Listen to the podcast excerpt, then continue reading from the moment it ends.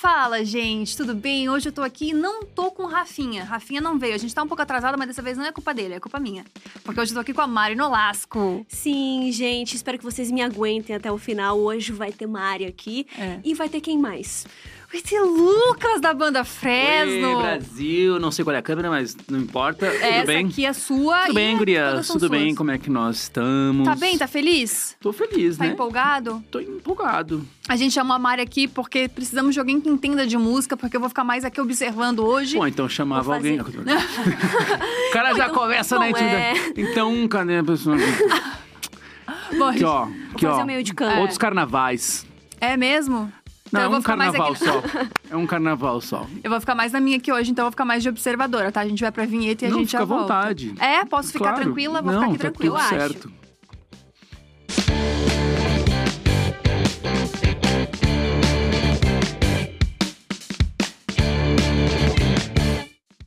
E Brasil.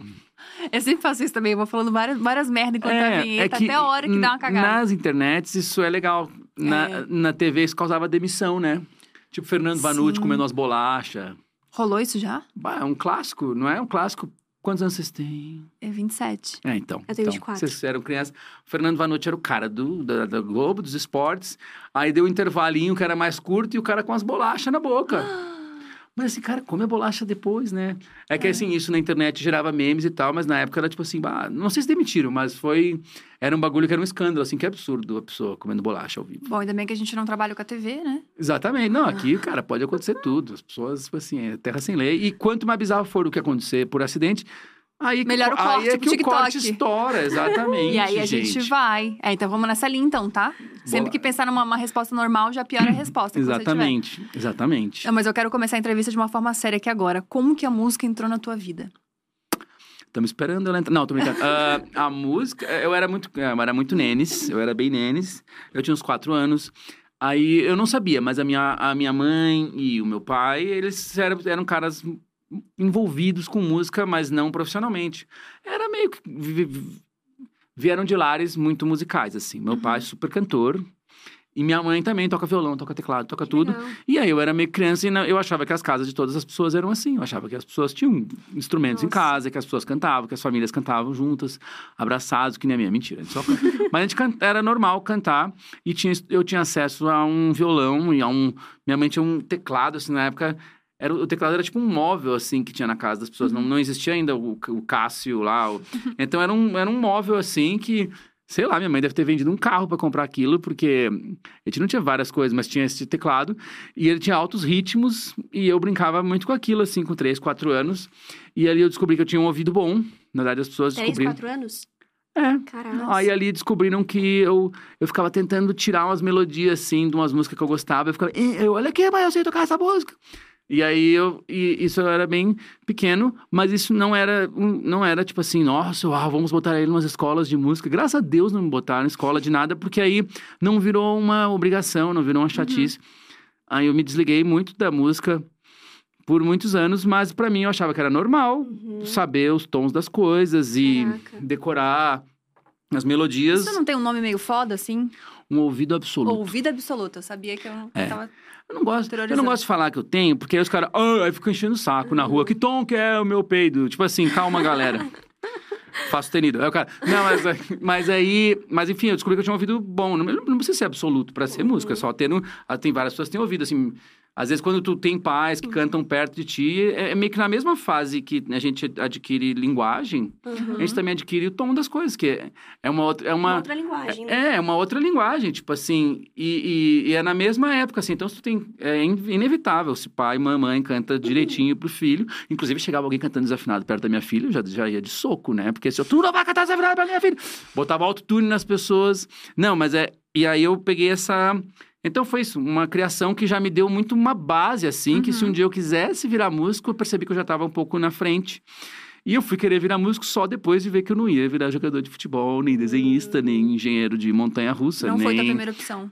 Não, não, é, não, é, eu, eu achava que eu ia ser outras coisas. Minha mãe me metia na cabeça que eu ia virar cirurgião, tá ligado? Caraca. Plástico. Talvez ela tivesse um interesse direto nisso. ela, aí eu lembro de eu com oito anos, não, eu quero ser cirurgião plástico.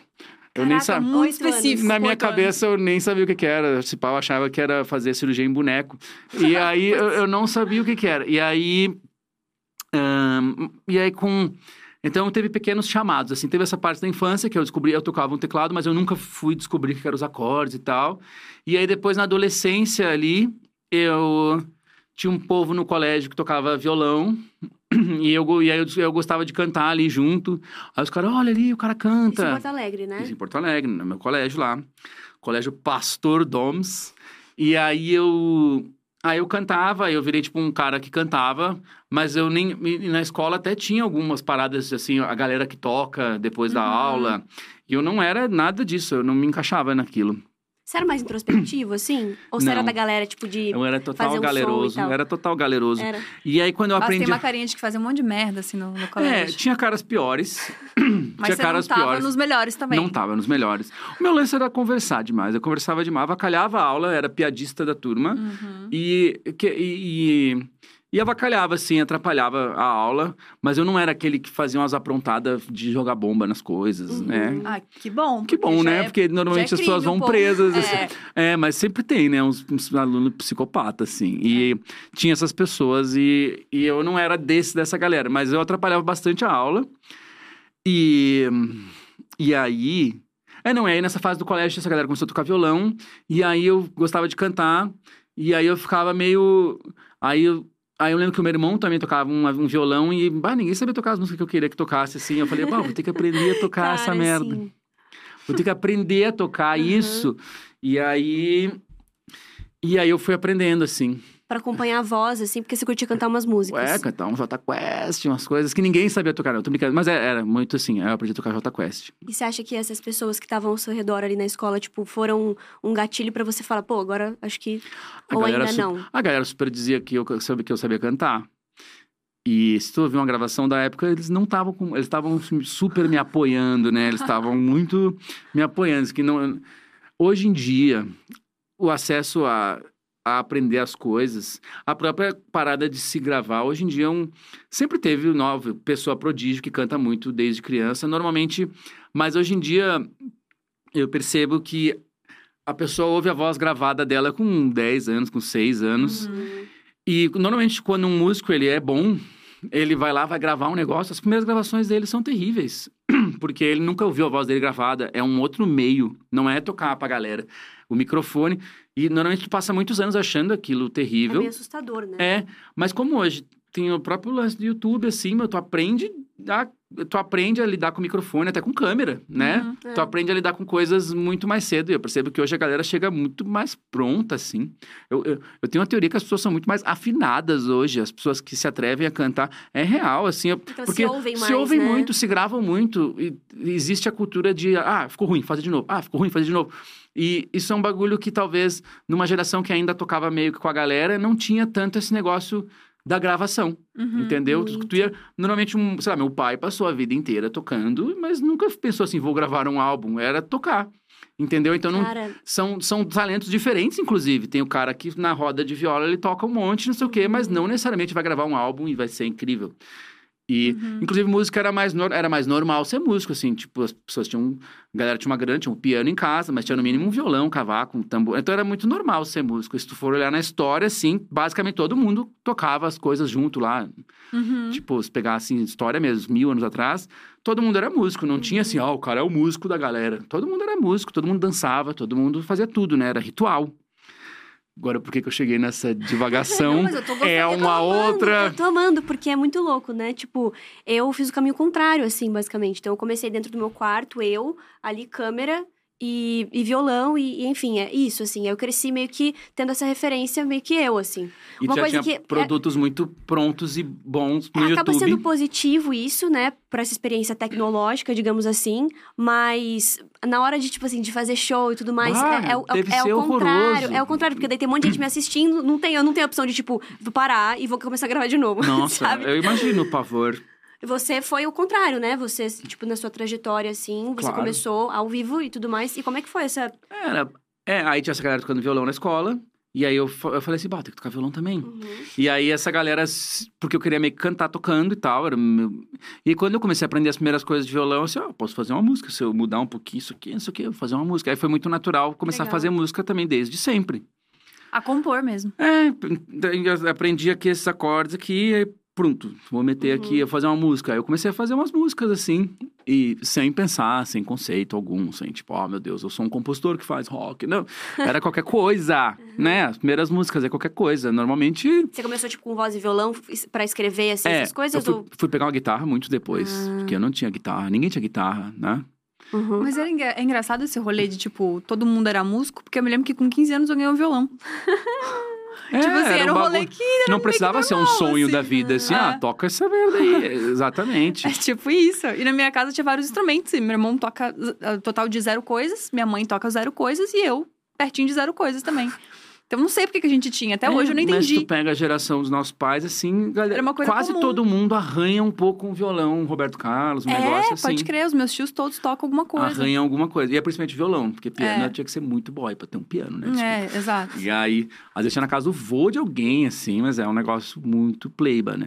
Putz, mas aí do rolê de começar a arranhar o violão, começar a fazer tuas próprias músicas pra virar, tipo, profissão. Ah, mas aí quando eu comecei a fazer as músicas, eu já tinha certeza que eu ia se virar músico. Aí eu falei assim, Ah, ah, entendi. É isso aqui, vai ser isso aqui. Inclusive, eu achava o máximo as músicas que eu fazia. Assim, "Bah, mas olha que essa música, como, é, como, como o povo não está me ouvindo? Como eu não, como eu não tô no, no Fantástico? Não, eu, eu, via- pequeno eu já. gostava muito do que saía, assim. Uhum. Porque Ah, é as nossas referências, as minhas referências era punk rock. Punk rock está na, na raiz de punk rock ser meio tosco, né? Se ficar muito bonitinho, já não é mais punk rock. Uhum. Então, Hum. é democrático, assim. Tu Inclusive, você em casa faz um bagulho muito ruim, diga. Muito tosco, muito podre, muito mal gravado. Fala assim, cara, minha estética é punk, irmão. É isso. E aí... Porque era isso, assim, que é, é do it yourself. O lema é do it yourself, né? Então, assim, faz aí, irmão.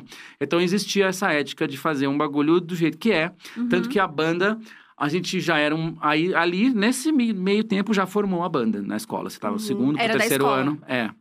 Aí já formou a banda, eu era um dos guitarristas, aí o, o Vavo, que ainda é da banda até hoje, era o outro cara que tocava violão na escola. Aí tinha um cara, ah, tu toca a batera, que era o Cooper, tu, tu é o baterista da banda. Aí a gente foi montando essa banda dos caras ali. E tinha na turma, tinha essa galera que era os músicos da turma real, galera que faz aula e tal, que normalmente desbandava pra uma parada meio metaleira, assim. Uhum. Hum. E a gente não era isso, então a gente tocava as músicas que a galera de fato gostava, a galera da escola. Aham. Então, tocava lá os Charlie Brown, os negócios, assim, Uhum. daquele jeitão, né? Tudo errado. Mas era as músicas que a galera gostava, assim. Aí ali, no. Aí a gente tocou no festival de bandas da escola. Ah, legal. e foi um grande sucesso na Nossa, minha memória. Colégio legal. Na minha memória, foi um grande sucesso. Não, é, pô, era uma escola particular bem legal. Não era muito Pô. playba, assim, mas, porra, só, só de ter o privilégio de ter um festival de bandas, quando eu falo isso pra pessoas de outros lugares, assim, playboy do cara. Mas é, não, é que era uma escola que tinha muito esse bagulho de música, assim. E, enfim, e foi. E teve esse, justamente esse privilégio de ter um lugar pra se apresentar e tal. Falando assim, parece que é tipo essas escolas de música que tem hoje, que é, é igual o filme do Jack Black. Mas não, era uma tosqueira e ninguém ouviu nada, na real. Uhum. Ninguém ouviu nada, deve ter só bateria e olhe lá. E então, mas no segundo show que a gente organizou, aí a gente era, tava no terceiro ano, a gente era meio do Grêmio Estudantil da escola ali. E aí Caraca, você fazia muita coisa, eu adolescente. era envolvidaço, envolvidaço, pilhado demais. E aí eu era, a gente tinha o Grêmio Estudantil, aí a gente tinha que organizar uma festa pra molecada de oitava série, assim, galera de 13 anos. E normalmente era só discotecagem, qualquer coisa, né? Uhum. Aí a gente, não, vai ter show da banda Fresno aí nessa festa agora. E aí a gente fez um show para a molecada. Eu queria ser um piada esse, porque deve ter sido horrível. Mas e na- nesse show a gente já tocou várias músicas próprias, assim. Tipo, Ó, eu imagino que Piá querendo ouvir, sei lá, o que tava bombando na época, assim, ó, a gente vai tocar agora uma música própria, nossa. Aí os caras, legal, legal. Agora a gente vai tocar uma outra música própria, nossa. Mas foi isso, assim, desde cedo a gente percebeu que, como nossos covers eram muito ruins, a gente falou assim, pô, vamos tocar as nossas, que a galera não consegue nem comparar com nada, esse pá, os caras, a estética dos caras, mano. E aí, Entendi. foi isso. Mas normalmente quando acaba as aulas ali, a gente terminou a escola e aí, tipo, rolou um- um- uma conversa assim, vamos continuar com a banda? Uhum. E aí continuamos com a banda. Aí cada um foi meio que pra uma faculdade, assim. Mas a gente super continuou tocando. Então teve esse período, assim, que ainda era total sem nenhum. Não existia nenhum indicador de nada, de Uhum. que ele era meio que só um hobby, realmente, mas a gente levava ele bem a sério. A gente tinha um plano de meio que gravar essas músicas, né? Uhum. E a gente fez uma gravação num estúdio nada a ver, meio longe. E ficou. Eu lembro da gente ouvir e falar assim: Cara, que merda. Sério Eu lembro mesmo? gente ouvir achar muito ruim. Mas por que, que não tá igual o Blink, né? Por Cara. que, que não tá igual? Que- qual é a diferença? O que aconteceu? Aí a gente ficou meio. Deu uma crise assim. Na produção, você fala. É, porque era muito. Ficou, ficou ruim, assim. Mas a gente no estúdio a gente achava que era maravilhoso. Aí a gente, pá, a gente vai ter que aprender a tocar real.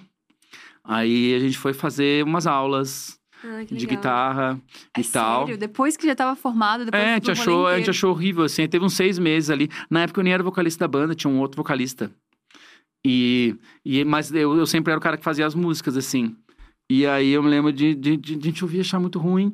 E aí depois a gente foi para um estúdio melhor, seis meses depois. Aí gravamos de novo. Aí tinha ficado melhor, assim.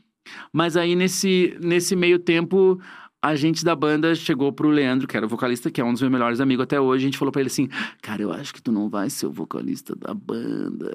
Porque foi uma escolha horrível que a gente precisou fazer. e lembrando assim, se tu for ouvir essa demo que a gente fez, depois do Leandro ter saído, onde eu, que era o cara que cantava bem da banda, era muito ruim ainda. Mas, mas, eu, eu- mas assim, nós teve essa conversa, assim, que a gente percebeu que, que, que o, o, o, o entusiasmo dele no começo era um entusiasmo, caralho, vamos ter uma banda, mas a gente percebeu que é, é foda isso, né? E a gente teve que, Nossa, assim, bah, a gente quer levar isso muito a sério, eu acho que a gente acha que, tipo, ah, que não sei o quê. Foi horrível. E todo Nossa, mundo que chorou muito. conversa É, Pesada. e, e outra, e não valia nada essa conversa, porque era só uma banda qualquer. Aham. Mas teve esse, esse momento, assim, que talvez se a gente ficasse pra sempre. Não, porra, é só uma diversão de fim de semana. A gente vai tocar Aham. uns Charlie Brown aí e tá tudo certo. Mas é que, sei lá, rolou, rolou isso, Foi um assim. momento do tipo, não, é sério. Isso, É, isso vamos levar isso a sério. E, Não, e uma puta conversa profissional pros Foi- guri novo. foi horrível. E aí, Foi horrível. e aí. Não, e aí a gente, foi, a gente voltou pro estúdio, aí eu gravei.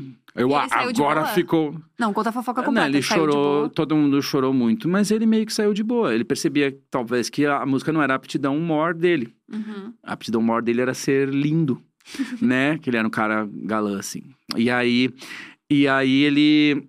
Mentira, ele era um cara muito criativo. Ele hoje mora na Austrália, é publicitário, bombado. E é um dos melhores amigos nossos. Já foi em vários shows nossos. A gente se Ah, fala bastante até hoje. Tá lá com 50 filhos na Austrália. E... Mas é isso, assim, per- percebeu assim, bah... E eu meio que fazia as músicas, "Ah, eu queria meio que cantar essas músicas. Eu não queria ser aquele backing vocal que fica meio querendo aparecer mais que vocalista, que é a pior coisa que existe. E aí eu fiquei assim, bah, o que, que eu vou fazer? E aí teve essa reunião fatídica, mas dali a gente gravou uma demo e coisa de meses depois já tinha sitezinhos falando sobre Fresno, assim. Ah, legal isso. E aí. E aí. Mas ainda tinha esse limbo, assim, a banda ainda não é nada. E aí a gente começou a fazer uns shows e aí começou a pintar uma galera. Uhum. Foi real, começou a pintar uma galera. Mas eram uns shows nessa cena. Porque tu tem que trafegar em algum lugar, né? A internet existia mais ou menos. É, Uhum. então, e, e- eu fiquei muito curiosa, assim, como é que foi essa, essa adaptação pra internet, assim, pra vocês?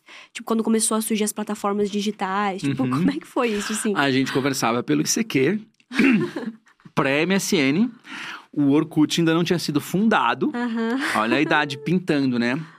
E então, assim, isso é o começo da internet. A internet ainda era um- uma coisa que você acessava um terminal que te dava acesso aos sites, mas ela não era uma coisa da vida das pessoas. Mal se jogava online, assim, era um negócio.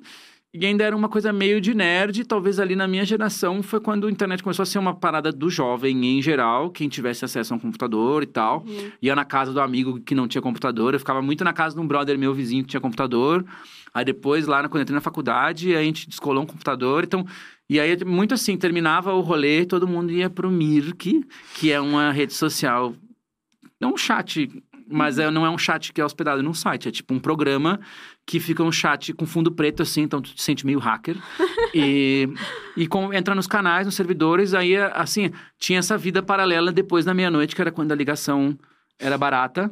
E aí tu Sim. entrava na internet meia-noite e um, que aí tu pagava só um, alguns centavos pra entrar. Senão tu pagava por minuto se tu entrasse antes da meia-noite. Vocês divulgavam, tipo, as coisas de vocês já lá ou não? Claro, Tipo, porque ali já existia uma segmentação. Porque aí tinha um Ah. canal que era assim, rock Porto Alegre, ou um canal da escola tal, faculdade nicho tal. É. legal. Aí a gente ia fazendo contatos com essa galera, assim, Mas era mais boca a boca, assim, tipo, mais É. off- offzão. primeiro. completamente. Mas aí a gente.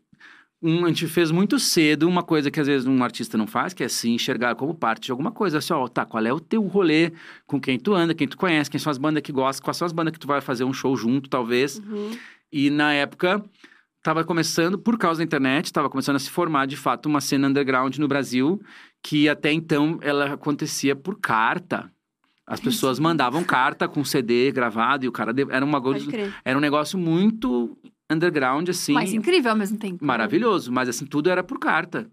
E aí o batera da banda na época, o Cooper, era um cara desse rolê, ele era um nerd de, de selos e de cartas, e aí ele tinha um, co- conhecia uma galera da cena meio dessa coisa de hardcore, de punk rock, quando o CPM 22 ainda era uma, uma banda aqui de São Paulo que se com- comunicava nesses selos, nessa galera por carta. Caraca. É, porque tu mandava assim, tinha um selo independente de Curitiba, aí tu mandava uma carta pra eles com 10 reais, os caras te Cara, devolviam um CD gravado com umas músicas. Nisso, cara. Que coisa louca pensar nisso, tipo, eu, eu comparar com hoje em dia. É, parece que eu tô falando sobre carroça, né? aí tinha um, tinha um, aí, aí tinha um molequinho mais nerd que tinha um HD maior e que conseguia baixar música de, de banda gringa, de hardcore, de rock, de Uhum. tudo. E eu tenho um livro que eu, que eu li que, que chama Como a Música Ficou Grátis. Que conta justamente sobre quando a galera começou a piratear e quando o piratear deixou de ser um negócio, oh meu Deus, e virou tipo assim, cara, eu baixei os discos do Iron Maiden e. E é assim, isso. quando a nossa geração começou a não achar isso errado, Uhum. porque, tipo assim, cara, tu não vai lá comprar 10 discos, mas tu tá afim de consumir 10 discos. Uhum. E aí virou um negócio.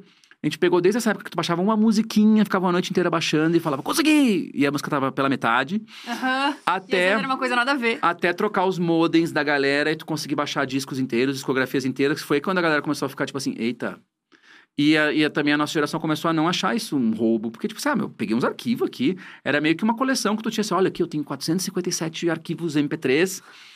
E isso foi uma revolução, porque eu nunca ia ter conheci- conhecido essas bandas que nos influenciaram um monte e que fizeram a gente se sentir assim, nossa, só, só eu conheço essa banda aqui, olha aqui. E tipo, então teve essa parada de ter começar a ter acesso a paradas que, que ninguém tinha, né, antigamente. Uhum. E ali a gente foi meio que se influenciando por outras bandas que ainda também eram pequenas nos países delas, mas ainda não tinha exatamente coisas que juntasse tudo, como é um Facebook, uma rede social, onde tu Uhum. procura por tudo. Era um bagulho meio, tipo assim, tá tudo meio que setorizado e nada junta as coisas, né? Ahn, e, e aí teve. E é isso. Aí a gente começou a hypar um pouquinho, porque a gente se entendeu como. A gente, ah, a gente participa dessa cena de hardcore, onde na época as maiores bandas, ainda independentes, eram o CPM, o Dance of Days, o Dead Fish. Eram umas bandas assim que estavam surgindo. Que você estavam surgindo, nada, os caras já estavam um tempão, mas Todas ainda era independentes também, né? independentaço. Ah. Mas, porra, já fazia um show assim pra 500 pessoas aqui, mil pessoas ali, cara. Toda essa Uhum. galera é underground no sentido de não aparecer no jornal, não aparecer em lugar nenhum, mas a Uhum. galera sabia porque pela internet se combinavam. É, tinha a galerinha das afinidades, às vezes a própria Hangar 110 aqui em São Paulo, que é uma casa Uhum. de hardcore, principalmente. É isso, aí começa a virar uma- meio que uma balada da Vocês galera tocaram assim. muito lá? Umas 80 vezes. É, começa a virar uma balada. E eu acho que todas as cenas acontecem quando o show vira uma espécie de balada. No Uhum. sentido de. Uma comoção, né? Nem Vamos aí, sei tipo, quem vai vamos- tocar lá, mas vamos, eu vou aí, porque vai galera. ser massa. Uhum. Ou, sabe, Nossa, total. em toda a cidade teve a galera que fica num, num estacionamento de um supermercado, sentado no meio-fio, bebendo. Por quê? Porque é uma cena, acontece alguma coisa ali, os, as, as paqueros, As- as namoros, juntam, né? as Tipo, junções. É, essa galera toda vai num festival, vai num show. E aí, normalmente, esses laços são de música e filme, não sei o quê, Sim. mas é preferências, né? Que nem tu Uhum. vai na Liberdade ver os otaku lá no metrô e fala assim, cara, você vai pra casa. E, mas é um lugar onde as pessoas se encontram e, e isso foi rolando ali. E a gente se entendeu muito como parte daquilo, porque a gente meio que era essas pessoas. E a gente tinha banda, então assim, tá, o cara curtiu uma banda lá da Califórnia que nunca vai vir pro Brasil, mas tem os caras da Fresno aqui que Uhum. vão tocar amanhã, bora lá dar uma força. E aí foi começando a rolar. Uhum. E a internet foi começando a possibilitar que a gente fosse in- infectando algumas essas bolhas também dessa galerinha underground que ouvia essas bandas brasileiras e também ouvia essas bandas gringas e nada disso tocava no rádio, nada disso tocava na MTV. E quando é um negócio assim, tu se sente parte de uma maçonaria, assim, ah, só eu conheço os caras, tu conhece os caras, eu tenho uma fita aqui dos caras, que tem umas músicas que ninguém tem, Pode não sei o quê. E aí vira um, um negócio meio de colecionador, assim. E só que isso foi crescendo muito exponencial. E eu tô, isso, o que eu tô falando agora é 2003, 2004. E Mas aí, isso tudo, desculpa te interromper, mas isso tudo lá em Porto Alegre ainda. a gente em Porto Alegre. Caraca. Aí em 2013, a gente foi fazer um show em São Paulo, no hangar, pra ver o que, que ia acontecer. E aí tava cheio, 2003 ou em 2013? 2003. Caraca. E aí tava cheio. Uhum. E ninguém sabia quem era a gente. Mas os caras, ah, vai ter show da Fresno, a gente vai no show dos Vamos caras. aí, vamos aí. Tanto que a gente achou muito estranho, porque os paulistas chegaram, ô, os caras do Fresno, meu. Os caras nem sabiam falar o nome da banda. E eles falavam que era Fresno. E aí, e eu me lembro que a gente chegou no show ali de- com o carro do amigo que tava trazendo a gente. E, e ninguém parou a gente, ninguém falou, caralho, os caras, porque ninguém sabia, porque a gente não tinha uma foto digitalizada da banda, não tinha Caraca, essas Era bem coisas. iniciozinho, assim. É, mas já tinha uma galera indo assistir pra ver qual é que é dos caras que vieram lá de Porto Alegre, não sei o quê. E eu lembro que aí o show foi caótico, assim, muito bombado, galera empilhada uma em cima da outra. Ela E a gente... curtiu mesmo. É, porque já curtiam a banda. Massa. E foram ver ao vivo. E aí ficaram assim, cara, a gente ficou assim, tá, meu, já era. Acabou já. Tá, isso aqui é um sucesso. E sendo que, tipo assim, sei lá, não, nem ganhava nada, mas era tipo assim, caralho, olha, olha isso que tá acontecendo. E a gente foi indo pra outras cidades e vendo que era mais ou menos assim em várias cidades. Tudo independente. Tudo completamente independente. É, é eu Ainda era bem toscão o som também, mas a galera se identificava muito porque dizia coisas ali nas músicas que as pessoas não ouviam, talvez, num artista mainstream da época, assim. Então a gente tava conversando com uma galera que talvez não era atendida. Tô representada, né? É, não era atendida. Se o cara ligava num Faustão e falava assim, tá, mas isso aí não tem nada a ver comigo. Tipo assim, Uhum. eu gosto dessas bandinhas aqui, não sei o quê. Hoje, assim, toda geração é mais ou menos assim, né? Uhum. É, tu pega, tu vai conversar com um cara de 16 anos, ele vai, ele vai falar as coisas que ele ouve e fala assim, bom, não conheço nenhuma. Uhum. Sim. E aí tu vai ser o tiozão e fala assim, tá, mas tu conhece a Anitta, né? E aí, ah, aí tu tem poucos laços, assim, mas normalmente... ah, e, ah, antes ainda não tinha tanto uma coisa de tu ser um sucesso independente. Então, basicamente, o que tocava na MTV era uma meia dúzia de artistas. E na Globo, essas paradas, nem, nem, aí menos ainda, entendeu? Uhum. E... Mas foi isso. Aí eu acho que a MTV super se ligou nisso, que existia um fenômeno ali juvenil da galera ouvindo umas bandinhas e tal. E a MTV enxergou isso e começou a, de fato, a apoiar, assim, NX0, Fresno. Principalmente essas duas ganharam, bandas. tipo, teve ba- bastante, vocês foram bastante Foi- premiados, Foi né? uns anos depois. Mas quando ainda era podreira, assim, a MTV fala assim, ó, faz um clipe mais ou menos bom que a gente toca, tá ligado? Mas era muito isso, ó, faz um clipinho que não seja VHS terrível. Hoje VHS é estética, né? Mas na época É, era a trabalho de colégio.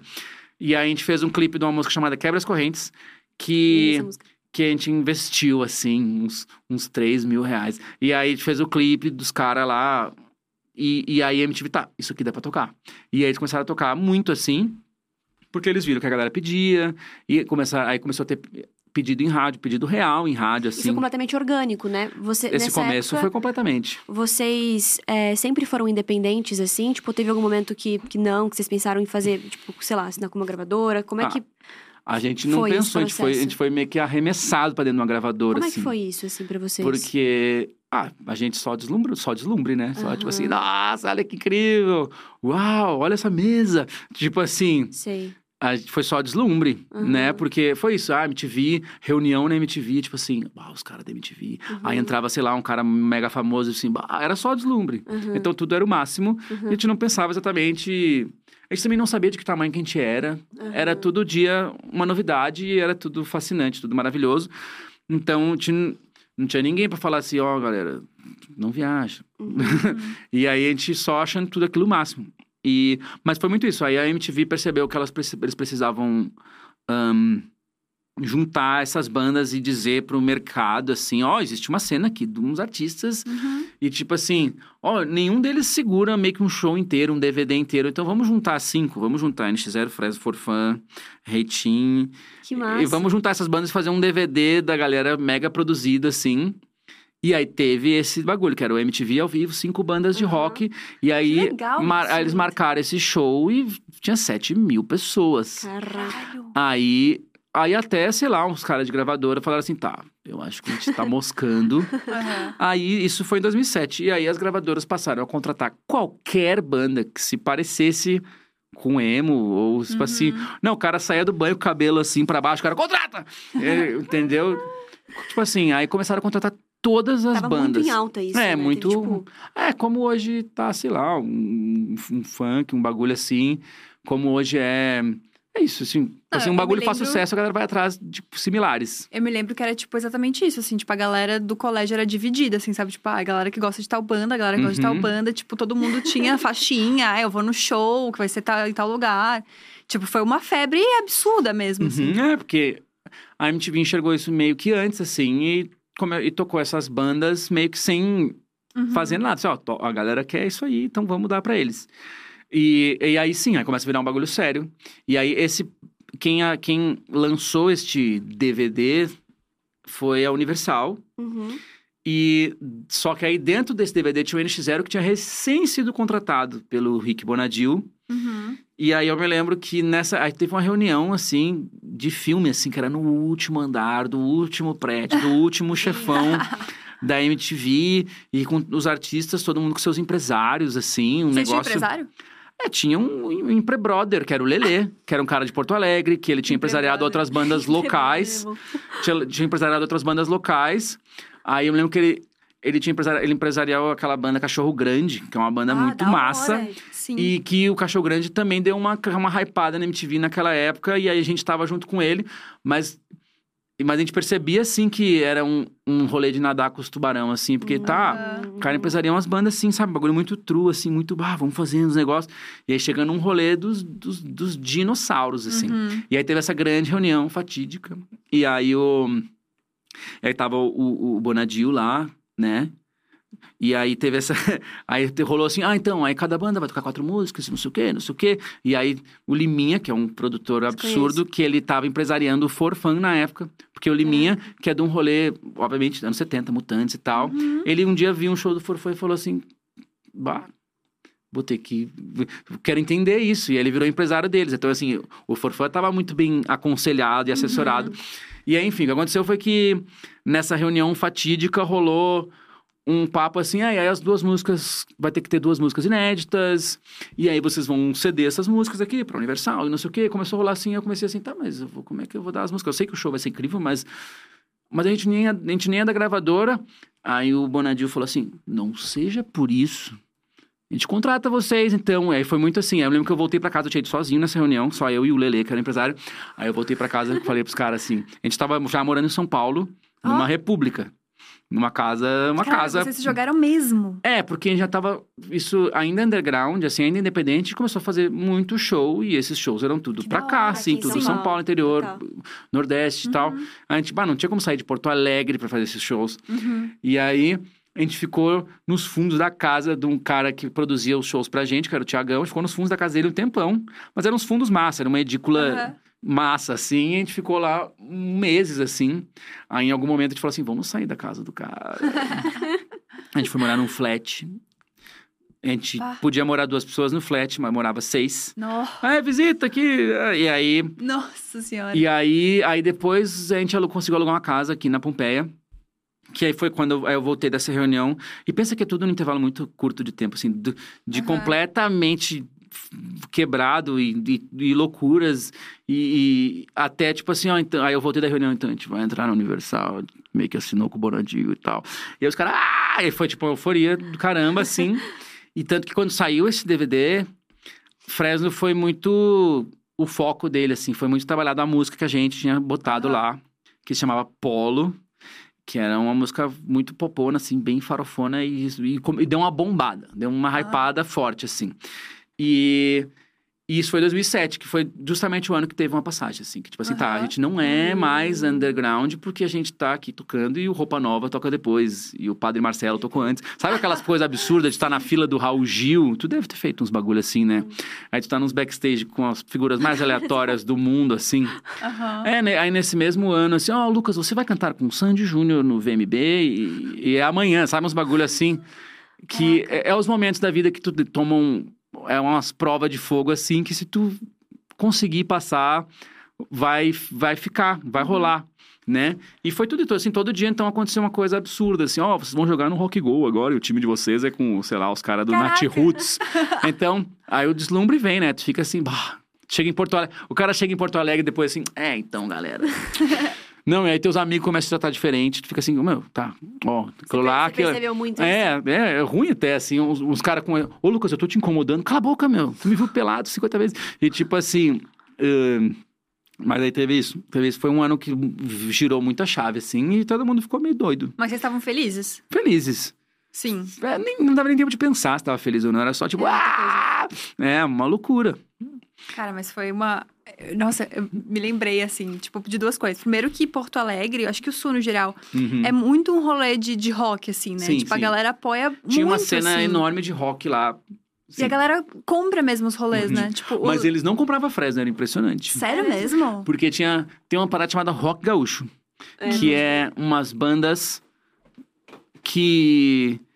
Ah, mano, é difícil explicar, mas assim, tem, tem muito a ver com, uma, com, a, com a Rádio Atlântida lá e com a Rádio Ipanema. São Eram, regionais, eram né? umas rádios regionais grandes que apostavam muito em artista local Aham. e bombavam esses artistas locais nível artista nacional, assim. Então, se tivesse um show do Jota Quest num dia e no outro dia tinha um show do Reação em Cadeia, que era uma banda bem Aham. local, o Reação em Cadeia era mais bombado que o Jota Quest lá no Rio Grande do Sul. Então tinha esse lance de um sucesso local enorme.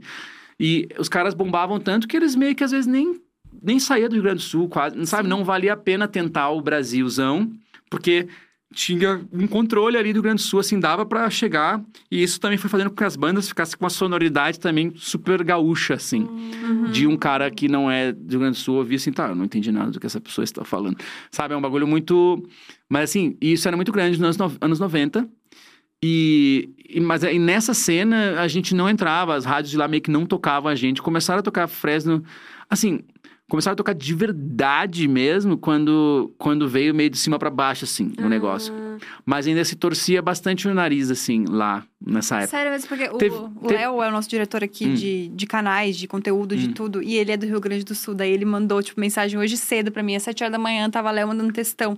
Não, porque não sei se tá isso no roteiro, mas os caras fizeram isso, isso e isso. Tipo, fã, assim. Eles, não, porque eles são lá de Porto Alegre, eles são de Portinho, né? E eu, pá, o Léo tá super empolgado. Não, São mas- de Portinho. É, mas é, é- é importante dizer também, assim, a gente não fazia parte desse rock gaúcho, mas tinha um...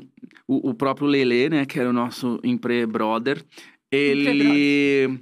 Ele era muito brother dos caras da rádio, da Pop Rock, que era uma rádio que bombava lá na época. E, e, de fato, ele fez... Ele, fez, ele conseguiu fazer Fresno tocar na Pop Rock bastante. Tanto que foi a primeira vez que a gente fez show grande, mainstream, assim, de tocar em festival grande. Porque ah, a banda toca na rádio, essa banda deve ser grande, né? Vamos botar os caras pra tocar aqui depois. E, pá, a gente era muito verde, assim. É porque a gente só tocava em... O palco tamanho dessa mesa, assim. E, os, e quando o lugar é pequeno, meio que é, até se ouve diferente, sim. É uma bagunça que faz sentido ali naquele lugar pequeno. É tipo tu ensaio de alguém tu fala assim, ah, barulheira, e fala assim, ah, legal. Mas aí quando tu põe isso num palcão, os instrumentos tudo isolados, assim, normalmente fica uma bosta, né? E aí eu lembro da gente se sentir, assim, muito vira-lata, assim, bah, olha só a estrutura dessas bandas, os caras com os puta nos cenários, bagulho. E a gente, tipo assim, mas isso nos forçou assim, tá, a gente meio que tem que ficar bom, a gente tem que melhorar, tem que melhorar, tem que melhorar, tem que melhorar. Aí foi muito isso, assim. Esse, e, e, e assim, ó, tem que ser rápido, tá? Pró- Próximo mês vai ter um outro show é, aí, você vocês é têm meio que. obrigado a, criar um preparo, né? tipo assim, a se preparar, né? Tipo, É, e isso que a gente, por ter tido esse período underground, então teve 200 shows antes de começar até Uhum. os shows. Então, sei lá, aprendi a tocar sem me ouvir direito, aprendi a tocar tomando choque, aprendi a tocar. mas é isso que sem faz a pessoa- corda na Mas é guitarra. isso que faz a pessoa ser boa, né? Não, Total. tipo, É, assim, Nossa. tu ter, tu ter todas as possibilidades, porque um show é isso, assim, um show, de fato, um show ao vivo, né? Pode acontecer mil coisas. Pode acontecer mil coisas. Esses perrengues te preparam. Tanto que ho- hoje em dia, com a tecnologia, é possível que tu evite grandes perrengues no ao vivo, que vai ser ruim, inclusive, pra galera, né? Tipo assim, por exemplo, se falha uns negócios, sei o quê. O público fala assim, bah, que merda. Mas na época não tinha muito apoio tecnológico, não tinha como ter o, laptopzão ali tocando as bases junto pra empurrar o som, que hoje a gente usa tudo isso. Mas na época era tipo assim, ó, falhou a guitarra, não, não vai estar tá tendo guitarra. Caiu a bateria, vai cair até terminar a música. Então, mas mesmo assim teve esse preparo, assim. Aí eu, eu vejo hoje artistas, às vezes, que bomba agora, sim, o cara nem teve a chance. Não é nem que ele não quis. Ele não teve nem a chance de fazer alguns showzinhos zoado. Passar umas vergonhas pra 40 pessoas. Aí o cara passa as vergonhas pra milhões. Aham. Show transmitido na TV, pra mim, é o fim do mundo. É tipo assim, Nossa, cara, eu não tô... cara. O meu mixador do show, ele não tá mixando pra TV. Né, ele tá mixando lá pro bagulho, assim, tanto que sempre é meio bizarro, a galera sempre super reclama, assim, ai, achei horrível o show de não ser ninguém, não sei quem no Lollapalooza que eu vi na TV, tipo assim, claro, tu viu na TV, né, irmão? O cara não tá mixando pra ti, o cara tá mixando lá pra quem tá lá, e aí o cara da TV pega esse sinal e mistura com uma galera ali, E bora lá. E bora lá, e, e normalmente, não, normalmente fica ruim. Foi, foi natural pra você começar a se interessar, tipo, por essas coisas também, tipo, é, mais produção mesmo, técnica, ou foi uma coisa meio imprescindível, assim? Porque eu acho que é uma coisa muito natural, anda muito junto. Quando você tá fazendo o seu som, você tem vontade de se meter ali. Como é que foi pra você, assim, tipo, começar a produzir também, é, vocês mesmo, você mesmo, Uhum. outra- outras pessoas? Eu conheci o, o Lucas lá em 2016, né? Uhum. Quando você tava dirigindo musicalmente um projeto. Nunca tinha feito aquilo que eu fiz, aquele E- é direção musical de um show, né? Eu sei dirigir o meu e olhe lá. E eu achei a coisa mais legal do mundo, assim, porque foi um dos meus primeiros shows. Eu, Foi. Eu lembro que você- ele me deu uma dica que fica até hoje, tá? Na minha memória. Hum. Que talvez você não lembre, mas pra Eu mim fez muito lembro. sentido. Que é, eu lembro que eu tava muito nervosa, né? Porque, pô, tipo, uma galera nunca tinha tocado com banda, tipo, você tava meio nervosa. Não, e tu cantava com violão e um É. batera enchendo o saco. Pá, pum, né? Tipo assim, é, é- é- é ruim. É, é Um diferente. monte de caras, né? É, e aí eu lembro que você falou assim, que eu tava ensaiando na minha cabeça a música, né? Uhum. tipo, daí, falou- daí eu lembro que você falou, não, calma, tipo, não ensaia tanto, sabe? Porque eu ficava assim na minha, na minha cabeça, tipo, Uhum. passando a música várias vezes. Tipo assim, eu lembro que você falou, não, calma, tipo, ensaia, é importante ensaiar, obviamente, mas calma, não ensaia tanto, assim. Uhum. E eu, eu- aquilo ali eu achei tão bom, assim. Não ensaie tanto. Eu achei, eu achei muito bom, não assim. se prepare pros desafios da vida. Muito bom. Uma não, mas eu, achei, quase. mas eu achei bom isso, Uhum. do tipo, de não ficar até esgotar, assim, sabe? Porque daí a hora que você vai fazer o show, você tá meio que É. esgotado. Tem coisas que estragam a experiência de quem tá tocando. Aham. E normalmente, quando tu tocou e aconteceu um negócio e, tu, e cortou a tua brisa, vai, às vezes degringola, assim, É. né? Pelo menos até o final daquela música tu vai ficar muito mal. E aí um bagulho. Por exemplo, o Guerra, que é o batera da Fresno, direto, se ele tá tocando, todo mundo assim, caralho, esse cara é incrível. Aí ele errou um negócio que só ele sabe Só que ele errou. A cara que ele faz, assim, tu vê que o cara morre durante a música, assim, ficou. Eu errei, caralho, não sei o quê. Ah. E aí, e eu já tive também pra caramba isso. E, e, mas é muito importante, assim, cara, no show, no fundo, ninguém está prestando atenção em alguma coisa específica, né? Tem 40 canais de som acontecendo. Se um canal vacilou, tem vários caras acertando. Por isso, quanto maior a banda, melhor, né? Uhum. Porque assim, ó, tá tudo certo. Por isso que a galera paga muito pau pra trio, né? Tipo assim, guitarra, baixo, bateria, mano, ninguém pode vacilar muito. E mesmo assim, tem tantas coisas acontecendo no show que, no fundo, no fundo, ninguém vai pra ver o show e falar assim, ó, vamos ver quantas É. vezes a Mari vai errar. É. Exceto o show de metal, que a galera vai ver quantas vezes o Kiko Loureiro erra o solo. Mas aí a galera é chata demais, né? Pelo amor de Deus. E o próprio metaleiro já entendeu que não dá pra ser assim. Que bom. E, mas, mas assim, normalmente as pessoas vão na cabeça deles assim, ó, eu quero que seja incrível, eu quero que ela cante tudo certo, eu quero que seja perfeito. E aí, então, ele já tem uma visão otimista, assim. Muito. É, é raro, claro que aconteceu já vezes de tocar pra uma plateia hostil e falar assim, "Ah", aí a galera quer achar horrível e vai achar horrível mesmo que tu mande muito bem, né? Aham. Tipo quando a gente abriu o show do Bon Jovi, Caraca. que as pessoas falaram. que, que isso tinha acontecido. É, na- foi bem no auge do. No auge da época, assim, que emo era um negócio que, pra galera que não acompanhava, era tipo, ah, é um lixo, isso aí é feito pelo Bonadil, tá ligado? Ele que montou essa. Uhum. Tipo assim, muita desinformação e muito preconceito e muita até homofobia, assim, tipo, ah, esse é som de viado, não sei o quê. Então, eu vou ouvir Bon Jovi. Que usa roupas de macho. E- enfim, era, era super, assim, tinha essa, foi quando teve um, um- um, de fato, um choque de gerações Uhum. entre quem ouvia rock antigo e que envelheceu E, e aí na memória seletiva, tu vai ficar, o cara envelhece e vai ficando conservador, assim, Uhum. e falar, bom mesmo era o Guns, bom mesmo era não sei o quê. Não se E atualiza. tipo assim, cara, o Guns era realmente maravilhoso, mas se eu pintasse com a roupa do Axel aqui, tu ia me crucificar, é. tá ligado? Porque Aham. eu tava com uma calça apertada, que é a mesma que eu uso hoje, tá rasgada, inclusive. Eu tava com o cabelo franja, mas. Mas se fosse pra. ju- Em primeiro lugar, se for pra julgar uma pessoa pela roupa, porra, o Axel tava de cueca boxer, jaquetão de couro, cabelão. Então, assim, Uhum. e é massa, porque o rock sempre teve um negócio de ser. Chocante, transgressor, de alguma maneira. Não necessariamente, não é obrigado. Tanto que os anos 90, com o grunge, com outros movimentos, veio até o lance de tirar toda essa coisa do, do roqueiro, do rockstar. Uhum. Então, assim, tu vai ver a, a roupa que o Kurt Cobain usa, é uma roupa qualquer. Virou uma moda o lance da camisa de flanela, mas era simplesmente a roupa que os caras usavam na cidade exato. dele, os lenhadores lá da cidade dele, que era uma cidade de lenhador. Uhum. Mas assim, era uma não moda, tá ligado? E. Mas, mesmo assim, quando teve esse choque geracional dessa galera mais antiga, que super não entendia e super não procurava entender, e super procurava odiar, e eu lembro que rolou assim: ó, vocês vão abrir o show do Bon Jovi depois de amanhã, e vai Ah. ser assim. E aí eu lembro que. E aí a mídia também inf- inflamava muito, assim, tipo, saía a matéria assim: ah, fãs de Bon Jovi pretendem vaiar Fresno no show do Bon Jovi. Ah, tipo assim. uma notícia. É, mas às vezes a gente não conseguia enxergar o quão bombado a gente estava pra ser banda de abertura do Bon Jovi e ser notícia. Porque, no fundo, todo mundo caga pra banda de abertura de show internacional. Inclusive, é, um- é uma posição que nem é tão legal de estar. A gente é uma conquista, assim, ó, eu toquei no estádio, mas no fundo, assim, tu vai converter uns fãs ali? Vai, mas no fundo, tu tá sendo a coisa que está entre o, o fã e o show que ele de fato quer ver. Então, Caraca. é uma doideira. É uma isso. posição bem ingrata, assim. Dificilmente vai ter uma cola, assim, de falar assim, nossa, isso é incrível. Até porque o, o, o técnico de som do artista principal, ele fica em cima do teu técnico de som que tá abrindo o show, assim, ó, não pode subir esse volume aí, cara. Porque se tu começa a bombar, assim, às vezes quando tu vê, quando tu vê, às vezes tu faz um show mais legal que o, o cara que vai tocar depois. Então, assim, tem um limite, assim, ó, aqui tu vai parar, então tu toca baixo, aí as vaias ficam altas. Nossa, sim. Ah, E aí não foi- acredito que tem esse rolê todo. Ah, eu botei os fones no ouvido no máximo, assim, e a gente falou assim, ó, um segundo de pausa entre cada música, assim, "Ah, pum, pum, pum, só toca todas e vai embora. E foi isso que a gente fez. Foi um show de quanto tempo? Você lembra mais ou Ah, menos? uns 40 40 minutos. minutos. Mas, você curtiu a experiência? Não, zero? Foi horrível. e outra, mesmo? nem pra tirar uma foto com a gente, o Bon Jovi tirou, porque ele tirou uma foto no Brasil. Rolou assim, ó, eu vou tirar uma foto. Aí tem uma foto do Bon Jovi, que é ele com toda a gravadora inteira, com todo mundo. Assim, essa foto aí que eu vou tirar. E o resto da banda foi muito legal. E aí no Rio de Janeiro, gente. Rio de Janeiro a gente também abriu. E aí era uma galera mais de boa, né? Carioca.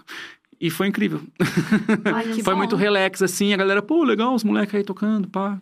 Essa época você já, tipo, ficava com um computadorzinho, assim, pá, ou ainda não tinha isso? Ah, já rolava uma tecnologia. Já rolava. Mas, a- mas ele, o teu computador disparava um clique pra gente tocar Entendi. no clique e algumas basezinhas, assim, mas base de coisa que a gente não tocava, né? Então eram uns teclados, uns negócios Você que assim. fazia direção nessa Sim, época dos sim. shows? É, tu perguntou como eu comecei a produzir. Foi porque os produtores da época não sabiam de que bandas a gente tava falando. Hum. Então, assim, a nossa geração não. A gente curtia o quê? Bandas que eram obscuras até então. E eu falava assim, ah, eu queria fazer um som tipo de tal cara, o cara assim. Aí ele, por aproximação, falava, ah, Charlie Brown, né? Pegava alguma coisa mais. mais O que, que é perto main- disso? é, e, e aí a gente, a gente- e, porra, não era exatamente. Quanto mais. Mais noção do estilo que tu quer fazer, tu vai tendo. Coisas que para as pessoas é a mesma coisa. Ah, guitarra é tudo igual, bateria é tudo igual. Não, mano. bah, o som de uma bateria separa estilos, separa a faixa etária de ouvinte. Total. Tá ligado? O som de uma guitarra, né? Tipo assim, tu não pode achar que o Nickelback tem a ver com White Stripes só porque são bandas que têm guitarra. Não, são duas coisas que só de um segundo de música, assim, ah, esse público aqui já é uma galera mais hipster, mais pá, não sei o quê. Uhum. Ah, isso aqui já é uma galera mais que pira sertanejo e...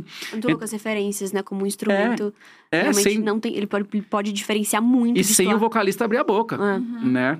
E inclusive as grandes bandas são bandas que tu ouve só o instrumental, assim, o comecinho, tu fala assim, ah, isso é Beatles, é óbvio. Ah, e até coisa mais moderna, assim, ah, Nirvana, Metallica, eh, Blink, entendeu? Aí, como foi agora, assim, Billie Eilish. Tu vê uma mina cantando baixo, a mina já cantava baixo, ah, Billie Eilish. né? Tipo assim, aí vira essa coisa de ter a referência maior que fode todo o rolê e não é culpa Muito. da Billie Eilish. Não, né? porque ela tava fazendo algo que era muito verdadeirão, né? Tipo, surgiu de algo. Muito dela, né? Muito, tipo, original. É, eu comecei a ouvir uns bagulho anos 80, assim, e a gente começou, bah, começar a meter uns, uns teclados. pum, pum, pum, pum, pum, pum, pum, pum. Aí o público ouvia assim, Stranger Things, né? Ah. Aí eu, claro, assisti Stranger Things e fui fazer essa música assim, e porra. É, ah, isso rola bastante, mas é isso aí não tem muito como lutar. Mas eu- a gente se via isso, assim, a gente se via assim, não tinha quem produzisse as coisas que conhecesse de fato Que aquelas paradas que a gente gostava. Processo, eu fiquei muito curiosa, desculpa te interromper. Porque eu tô bem nesse, nesse processo agora. Eu, eu acho que, assim, a produção musical de um álbum, de, de um single, tipo assim, é- cara, é, é meio que a tradução, É, sabe? tu- é só- apenas tudo. É, é tudo, assim. Então, pra você, tipo, no caso, foi é, é, esse, esse meio de campo mesmo, essa tradução que você mesmo tomou isso como posse pra Uhum. conseguir traduzir o que vinha ali, tipo, orgânico. Pra pelo menos fazer umas demos Entendi. onde eu expusesse a ideia da banda. Da maneira mais é, É. sincera possível, né? Pra estragar tudo com outro produtor. e aí. Mas aí quando a gente ficou independente, gente- esse período do Bonadil foi 2000 e, até 2011. Aí a gente foi limado da gravadora, porque mudou lá a direção. E assim, ah, esses Fresno aí, os caras. Ah, Vocês Esque- voltaram a ser independentes. Ah, a gente voltou a ser independente. E aí a gente, pá, vamos ter que produzir um disco nosso, né? Mas aí, Bora. quem vai produzir? Aí, eu- ah, eu vou produzir, né? Porque a gente não tinha grana pra alguém produzir. E aí, eu já vinha produzindo projeto solo meu, coisas assim, eu já vinha produzindo, mas eu nunca tinha produzido um bagulho da Fresno, Ah. né? E pra mim, eu tinha meio que até um medo, assim, ah, mas isso aqui... ah. Até me colocar Entendi. na posição de produtor, sendo da banda, porque um produtor pode falar, um produtor tem aval, às vezes, pra falar pro batera assim, pô, tá, vamos mudar isso aí, porque não, não tá servindo a música. Mas, enfim, dentro da Fresno, talvez desde o começo eu já vinha produzindo sem ter um nome pra isso, Uhum. né? Às vezes a composição chega muito assim, bah, isso aqui pede uma bateria assim, uma guitarra assim. Uhum. Então, todo mundo tem muito uma noção de que qualquer instrumentação que a música vai ter, ela precisa servir a música. Se serve, ai, essa puta virada de bateria assim, cara, é existem estilos que é pra isso, inclusive, assim, pra mostrar velocidades e, ou talentos, ou ah, eu sei fazer esse bagulho impossível. Mas no fundo, a gente é uma banda de compositor, de composição e de, de canção, por mais, às vezes, ah, eu quero fazer um arranjo super estranho, ou super pesado, ou super maluco. Mas sempre isso quer dizer alguma coisa junto, assim. E mesmo assim, vai aprendendo cada vez mais a talvez deixar essa composição até a, a produção mais pura possível, assim, cara. Não vamos atrapalhar o que está sendo dito ali, ou vamos fazer um instrumental chamar uma atenção porque está sendo dito. Vamos fazer uma introdução incrível para que quando o cara começa a cantar, para tudo e aí presta atenção. Ou não vamos fazer uma introdução nenhuma, porque eu quero dizer logo o bagulho. Então, assim, começa a ter esses pensamentos e isso é um aprendizado que não tem fim, assim. Uhum. Uma coisa que eu fazia muito, é que eu queria dizer muitas coisas na música e eu queria que ela textualmente dissesse uma ideia completa. Mas isso é achar que teu público é burro, né? Tipo assim, tu não precisa Com- dizer. Um início, meio e fim. É, aí o que, que né? eu Tipo, fazia? Eu fazia um refrão que dizia um negócio. Aí o segundo refrão, eu botava uma outra letra no segundo refrão. Aí o te terceiro concluir. refrão era diferente. Pode crer. E aí nunca ninguém. O, aí o fã adorava a música, mas eles não conseguiam cantar a porra do refrão porque todos são diferentes. Todos mudavam. Agora é só vocês. O cara, tá, mas esse é o primeiro, o segundo, o terceiro, ou o quarto. Pode crer. E várias músicas minhas são assim. Depois que eu aprendi, tá, não é uma regra, mas eu sei, tá, se eu quero que todo mundo cante esse refrão, vamos fazer todos eles iguais. Uhum. Ou minimamente E contar, diferentes. de repente, nas estrofes a história, É, né? exatamente. Coisas muito básicas, assim. Mas Uhum. no começo, primeiro que eu não, eu não tinha nem noção do que era um refrão. Eu achava que tem. Eu tava falando até no Twitter esses dias, tem várias músicas minhas que começa falando negócio, aí tem uma outra parte, aí tem uma parte muito dramática, aí para tudo, aí tem outra parte, tem uma grande explosão final. A música, nenhuma parte repetir, era seis partes diferentes, e quando vê assim, pô, deu quatro minutos, acho que tá na hora de acabar. E muitas músicas são assim. Meio BTS, né? Que, tipo assim, tem várias Tem melodias. isso, tem né? muito, né? É, Eles mas- fazem melodias diferentes, letras diferentes. É, e aí nada se repete, mas pelo menos contava uma história que fazia o cara ouvir até o fim, assim. Pô, mas acho isso muito legal. Eu acho que é uma característica, assim. É, é, virou uma característica que, justamente, é tão característica que eu fazia assim, saber que tava fazendo. Uhum. Depois que eu percebi assim, ah, mas essa aqui tem refrões, olha só. Mas eu não me lembro de pensar num, num esquema da música, eu ia meio que fazendo assim. Pode crer. Aí, às vezes acertava muito e às vezes também, tipo, era uma música que a galera passava em branco e eu também não sabia por quê. Hum. Mas cada disco que tu lança, cada música que tu produz, minha, da Fresno ou de qualquer pessoa, vai te dando dados, né? Tipo assim, pô, isso aqui, ó, isso aqui vacilei demais, puta, ficou muito rápido, ficou muito devagar, ficou muito grande, ficou muito pequeno. E aí tu vai Aí também teve isso. Aí com, com o tempo, também fui pegando produções de outras pessoas. Mas que foi isso, hein? tudo é aprendizado. Tudo é tipo assim, bah, isso aqui deu certo. Bah, mesmo não tendo nada a ver. Eu pedi perguntas pra galera e a galera tá, tipo, fazendo muitas perguntas em relação a como foi trabalhar com a Manu, como foi trabalhar com a Pri, como foi trabalhar Foi com a horrível. Não, tô brincando. Ah, Manu vizinha, né? Ela tá aqui perto. Ela mora, ela mora aqui perto. Ah, a Camanu, eu conheço ela da época Bonadil, né? A gente morava, era... Eu tinha a masmorra 501 era minha, da Manu era do lado. Cute but Psycho. É, é, É, esse EP foi os Red Media que fizeram. Eu fiz um que veio depois, Ah, que, que tem a música áudio de, de desculpas, Uhum. que bombou bastante ali. Bombou antes dela ir pro Big Brother, mas ela foi pro Big Brother, a galera foi atrás. Era essa música que tava ali. Uhum. Ai, E aí legal. bombou muito. Aí depois saiu a música com a Glória Groove, que também foi Ah, muito sim. bombada. E aí ela assim, agora eu quero fazer um disco completamente conceitual, completamente maluco, completamente o que a galera não está esperando. E a gente fez também, tudo meio durante a pandemia ali. Mas durante a pandemia eu também fiz o disco da, da Priscila Alcântara. Uhum.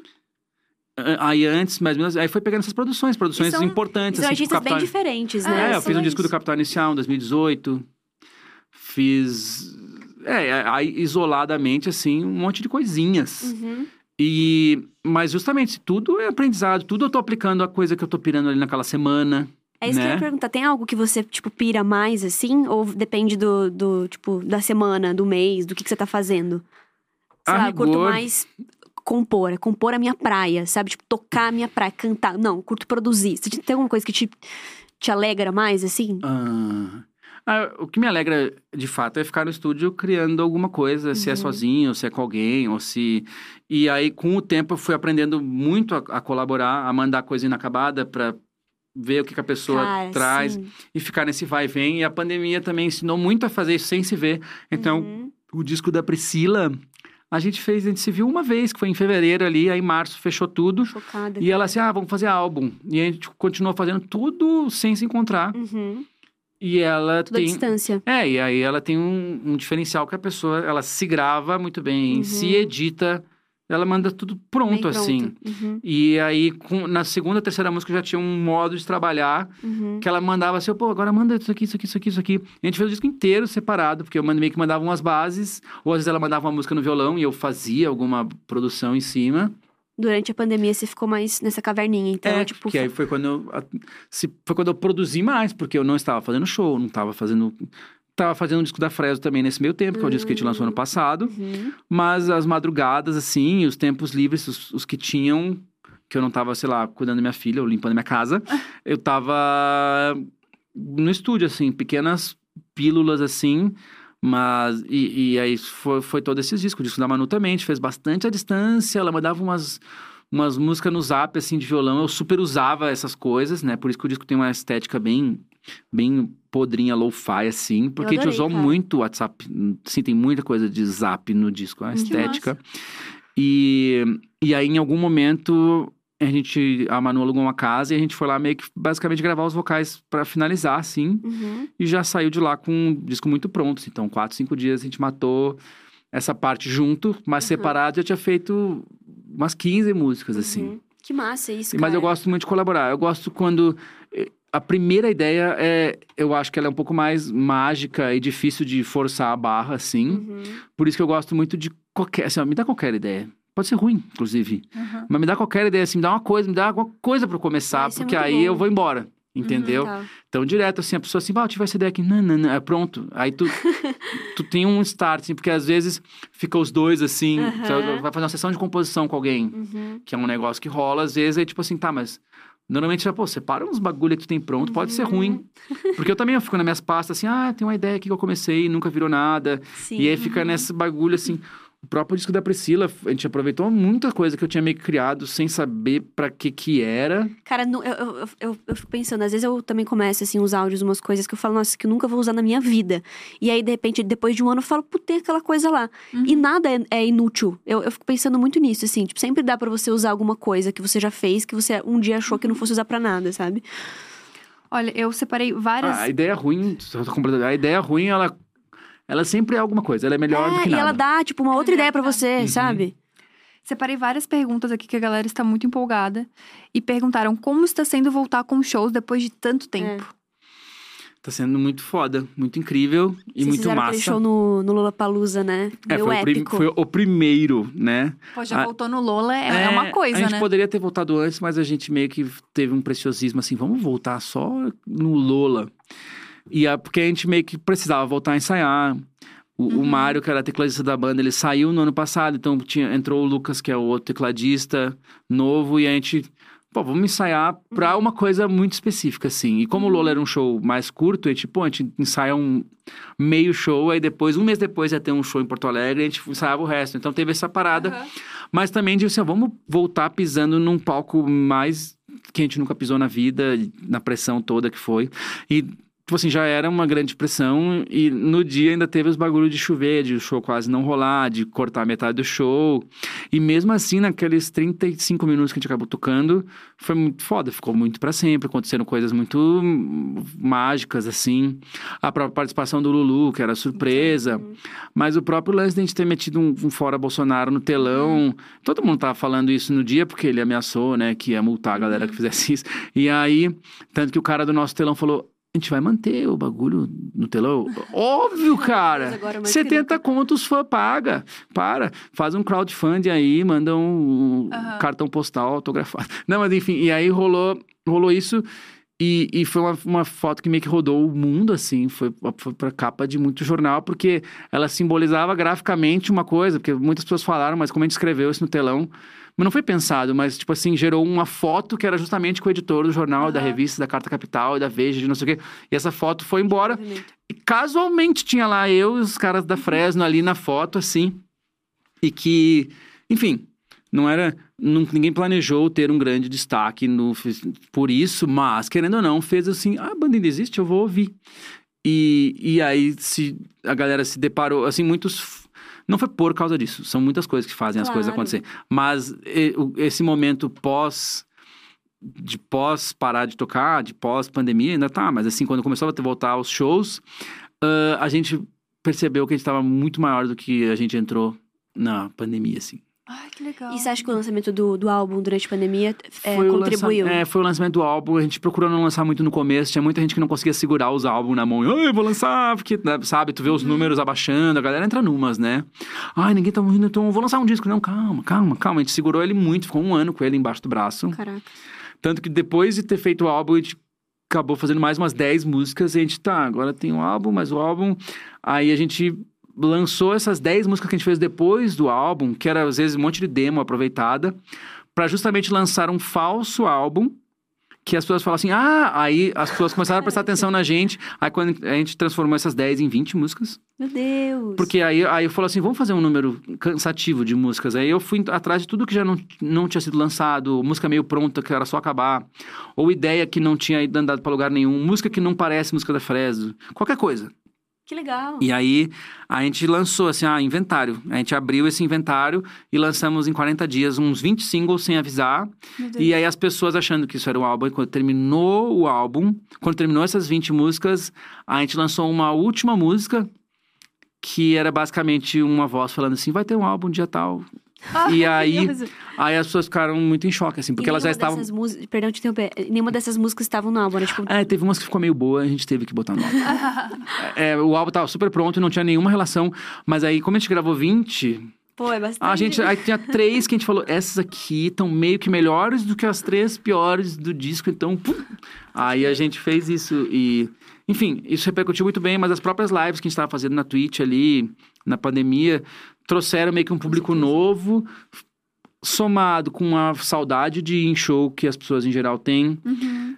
somado com esse revival de emo que tá muito forte no mundo inteiro e no Brasil não é diferente. Então, um somatório de várias coisas fez com que a gente voltou assim, os shows tudo meio maior, assim, a gente, nossa, nunca vivemos nada parecido com isso, nem naquela fase mega popular e bombada assim, que é o que tá acontecendo agora, tá tipo tudo muito massa. É, a gente viu uma entrevista de você falando que é uma das melhores fases da banda. Sim, Muito por isso também, então. Uhum. Tá muito louco. E, e é isso. E aí já é um, é um momento de.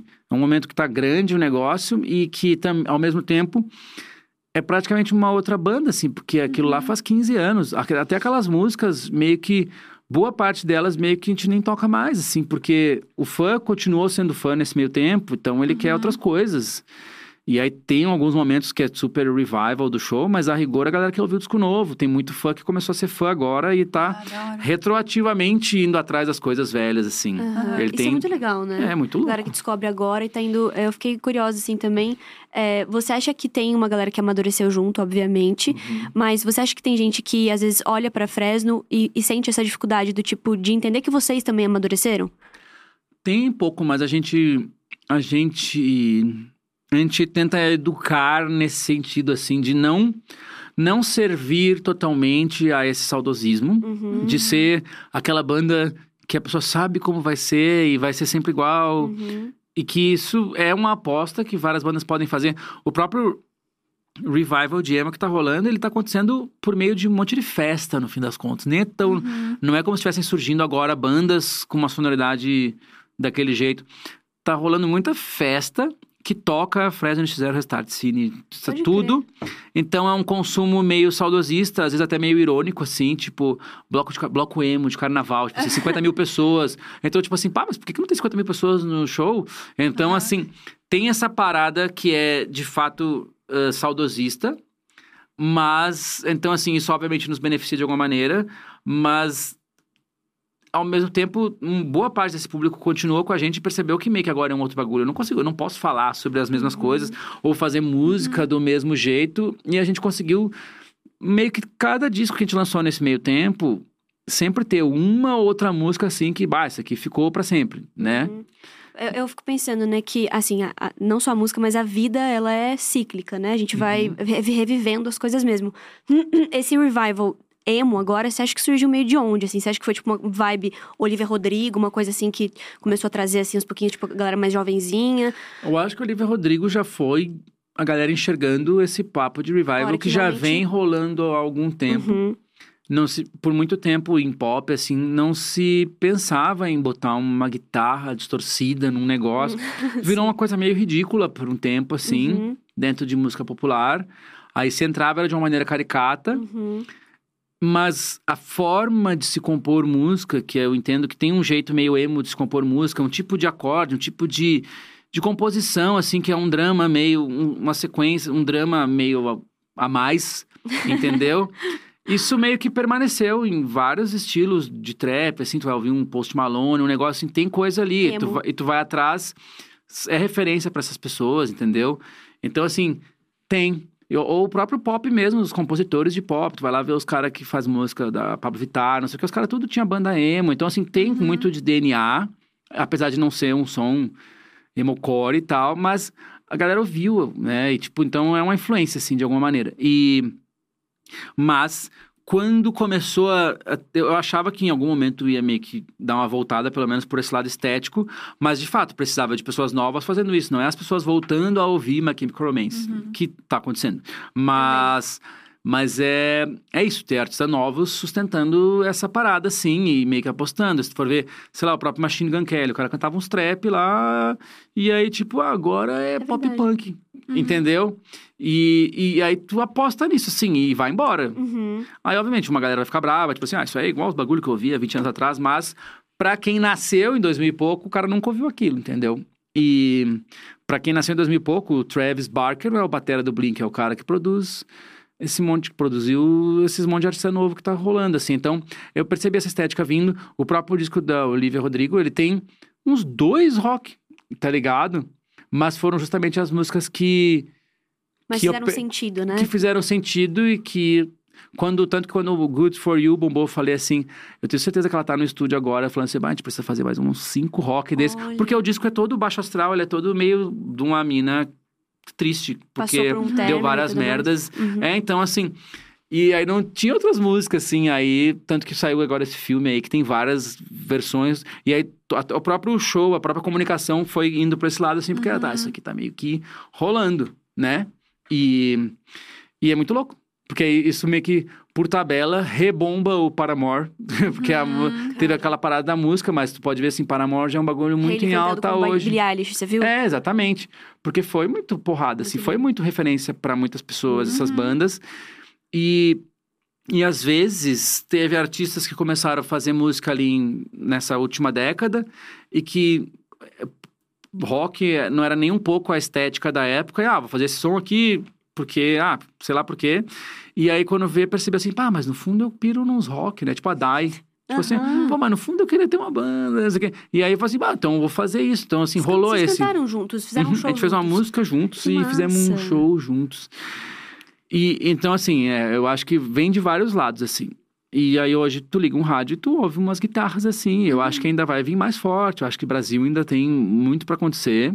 Aham. E tem muita coisa sendo feita, muita coisa que eu estou produzindo. Aqueles caras. Tô curiosa. Não, mas tem muita coisa acontecendo assim que eu acho que ainda vai ser um novo ciclo, né? Novo ciclo, com Uhum. certeza. E Com aqui a- a gente. ah, Desculpa, Não, eu ia falar com referências também antigas, né? É. Que eu acho que as coisas vão se reciclando mesmo. Uhum. Total, porque querendo ou não, tem 20 anos essas referências. Então, Exatamente. É tipo nos anos 90, um cara fazer um som meio Beatles, que Ah. tinha 20 anos, era assim. E a gente acha assustador isso, né? Mas, por exemplo, quando eu comecei a tocar, 99 era o ano. Então, Beatles era 69, né? Que foi ali os- o, o final dos Beatles. Então, hoje a gente tá em 2022. O que que... O, o Nirvana, que é 92, tá tão velho quanto Beatles era pra mim em 99. Então, tu vê hoje muita banda com...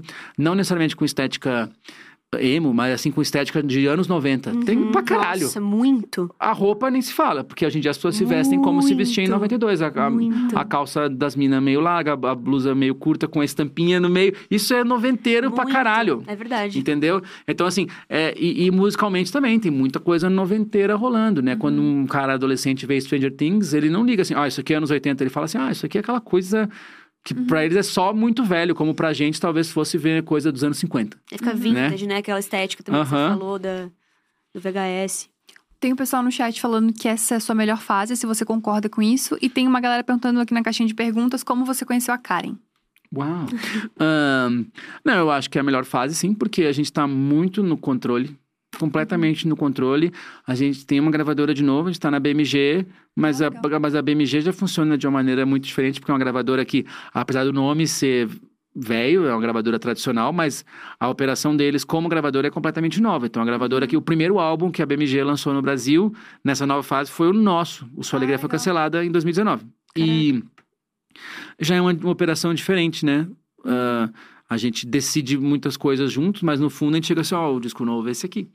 Já Entendeu? tem mais uma liberdade. É, assim, não é nem liberdade, é tipo assim, Autonomia. traz um disco aí pra gente e a, a gente também já tem noção de falar assim, tô, vamos fazer um disco, ou tipo assim, de, que eu falo muito assim, às vezes quem tá começando assim, bah, seja responsável pelos teus objetivos, né? Porque às vezes o cara quer fazer, ah, eu quero ser o maior artista do Brasil, mas às vezes, tá, mas ó, essa música que tu tá fazendo, isso aqui é, é, é bem segmentado. E outra, você pode ser um artista gigante segmentado também, não tem problema. Total.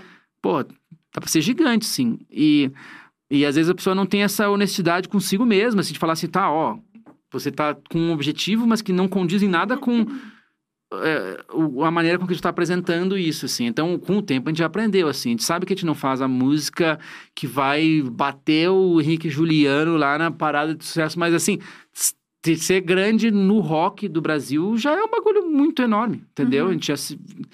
Então, assim, é, a gente tá muito no controle, tá muito bem, entendeu? E é, de fato, a melhor fase. E fazendo shows, né? Tipo, Shows fodas. você, estava em Curitiba agora, né? É, essas olheiras aqui, elas têm uma razão. elas vieram de Curitiba, são importadas. E é difícil falar, né, da, da vida pessoal, assim, da vida profissional sem falar da vida pessoal. A Uhum. Gabi comentou da, da Karen, né? Karen? Cara- Ahn, não, como eu conheci a Karen, a gente tava em 2013, um ano, um ano até bem paia, assim, da Fresno. Um ano Uhum. que a gente tinha ficado independente, tava meio sem saber muito o que ia acontecer da nossa vida. Porque a gente já tinha sido independente muitas vezes antes, mas é um momento... é- demora um tempinho, existe um lag entre tu começar a flopar e tu falar assim, eu tô começando a flopar. Uhum. Quanto antes tu perceber, tu pode falar assim, ok, eu vou, assim, eu estou de boa com isso porque eu faço hoje uma parada que é mais alternativa e tudo bem. Ou então, caso teu, teu objetivo seja bombar, tipo assim, entenda isso cedo, porque... E hoje é cruel demais, assim, a gente não chegou a viver isso que a galera vive hoje, que é de um mês para outro, o, o- tu vai olhar lá, o Spotify assim, é, e depois, tipo, é nada, assim. Porque às vezes não deu nem tempo de, da pessoa saber a tua cara, né? Porque é muito importante que quando tua carreira acontece. Ah, a pessoa te conhece pela música, porque tocou em algum lugar, ou tá no TikTok, sei lá. Mas até a pessoa clicar e ver quem é o artista e descobrir o nome do artista, ela clica de novo e vai lá no Spotify do artista e vai lá e vê a foto do artista e vai seguir o cara. Assim, são umas 50 coisas que a pessoa tem que fazer pra virar teu fã. Não é só, ah, adoro aquela música, tipo assim, daí. Uhum. Porque essa música ela vai sumir daqui a pouco. Uhum. E se tu não pescou meia dúzia de pessoas pra virar teu fã, pra às vezes acompanhar o próximo sucesso, aí rola esse bagulho, esse bah, o cara tem um clipe com 22 milhões e um clipe com, cento e, cento, com 20 mil views. Entendeu? Que o TikTok é muito isso, né? Uhum. Tu tem um TikTok de 10 milhões e um TikTok de nada, e tipo assim, ah, isso.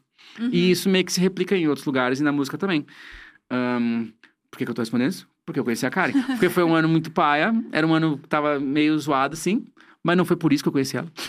foi só um contexto que a gente foi fazer uma matéria na Mix TV, uma matéria sobre esportes. E era 2012, eu falei 13, mas era 2012.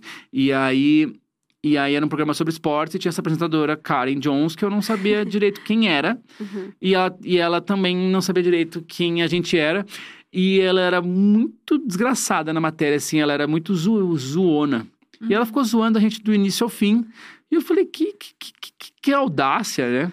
Mas aí a gente entrou na brincadeira, a gente ficou se zoando, mas sei lá porque já tava no zap, já tava ali, pá, não sei o que, e se zoando, hahaha, você.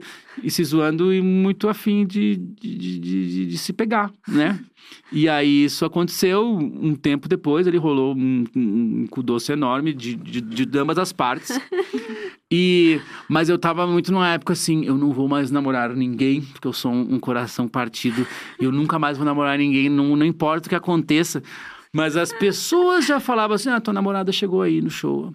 Ou tua, o porteiro do prédio, tua namorada tá na tua casa. Tipo assim, a gente tava muito namorando, mas eu, era, eu tava muito contra a nomenclatura, principalmente, assim. E. Porque eu não tinha maturidade. E aí, pra assumir que, pá, acho que a gente tá namorando mesmo. Eu ficava muito apegado a, a essa parada. Aí, aí foi, foi muito foi meio paia esse começo, assim, porque teve esse período onde eu não, não, não, não me entreguei ao amor. E aí um dia eu decidi. E aí ela falou assim: ah, mas agora eu não quero mais. Eu amo as reviravoltas dessa vida. mas ela queria, só que ela tava Também, né? mal, né? Claro. Aí foi, foi assim, aí quando viu, a gente tava morando junto. E quando viu, a gente. Tá, não foi quando viu, né? Porque foi 2012, final de 2012, a gente oficialmente começou a namorar. Então tem 10 anos já. Caralho. Ah, em 2014 a gente tava morando junto. E em 2015 ela engravidou.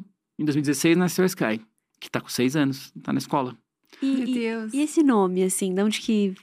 Ah, a gente só Eu tinha. acho tão bonito. A gente só tinha nome diferentão. E Sky foi o, o que ficou, assim. Uhum. Mas era só um monte de nome meio diferentão. Mas que bom que foi Sky, porque é um nome muito massa. Nossa, eu Nossa, amo esse nome. É. E como é que é o Lucas Pai? Como é que é a sensação? Como é que é a vida de Lucas Pai? É uma loucura, porque é a primeira vez na tua vida que existe uma coisa um pouco mais importante que tu, né? Sim. Que até então, tem pessoas que são muito Caraca. dadas. Tem pessoas que são naturalmente altru- altruístas pra caramba. Eu tenho muita, muito ciúme dessas pessoas, assim, porque eu fico assim, pô, que pessoa legal. O, o, o meu irmão mais velho, o tio, ele é muito assim, ele pira em ajudar muito as pessoas, assim, o tempo inteiro. E eu falo, caralho, eu sou um pau no cu mesmo, né? Porque tem pessoas que te fazem sentir mal de tão Sim. altruístas que legais que elas são e, eu, e aí com o tempo eu fui percebendo assim muito autocentrado ali ah, porque eu tenho que ah, o quê. e quando quando nasce um filho é assim ó nada mais importa inclusive vai te fuder tá ligado tipo assim acabou já era agora agora tem uma coisa muito mais, muito mais importante e que é um projeto aqui que aconteceu na tua vida que é um filho que se tu vacilar quando é nenezinho, recém-nascido, se você vacilar, ele morre, tá? É, sabe? Tipo assim, tudo, Meu é, tudo é uma Deus, questão de vida ou cara. morte. Tudo é uma Uhum. questão muito. Tá, tô exagerando, mas tudo é uma questão muito importante. Então, tu passa a. Tirar o foco de você também. É, e tira um pouco o foco da gente e ao mesmo tempo gera muita.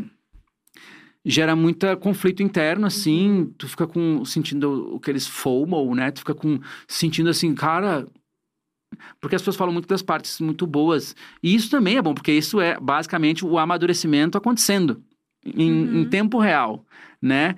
E, e uma coisa que é diferente um pouco da experiência da mãe e do pai, eu sei que boa parte dos pais são ausentes, são pau no cu pra caralho e não estão nem aí pra criança e faz lá uns stories, ai meu filho. E tipo assim, ainda existe um pouco isso, acho que cada vez menos, mas ainda existe. Mas cada vez mais, assim, existe uma consciência de que ser pai não é ser ajudante de mãe, não é ser provedor, porque não, Pois não é. tá mais rolando isso, né? Uhum. Então. ahn, e aí. O que, que eu ia falar? não, então, assim, E agora? já. é, assim. Às vezes o mar de rosas é ser essa, esse, talvez esse pai superficial, às vezes até essa. Aham. às- é que Pra mãe é muito mais difícil ser superficial porque ela carregou na pança aquela criança nove meses, então existe um, toda uma preparação assim. O teu corpo tá te dizendo que tu vai ser mãe e tu vai ser mãe quando vem nasceu, assim, ah, nasceu, eu sou uma mãe. E pro pai, querendo ou não, tá gestando fora dele ali. Ele vê aquela barriga ali, mas vai fazendo as coisas, mas tu não.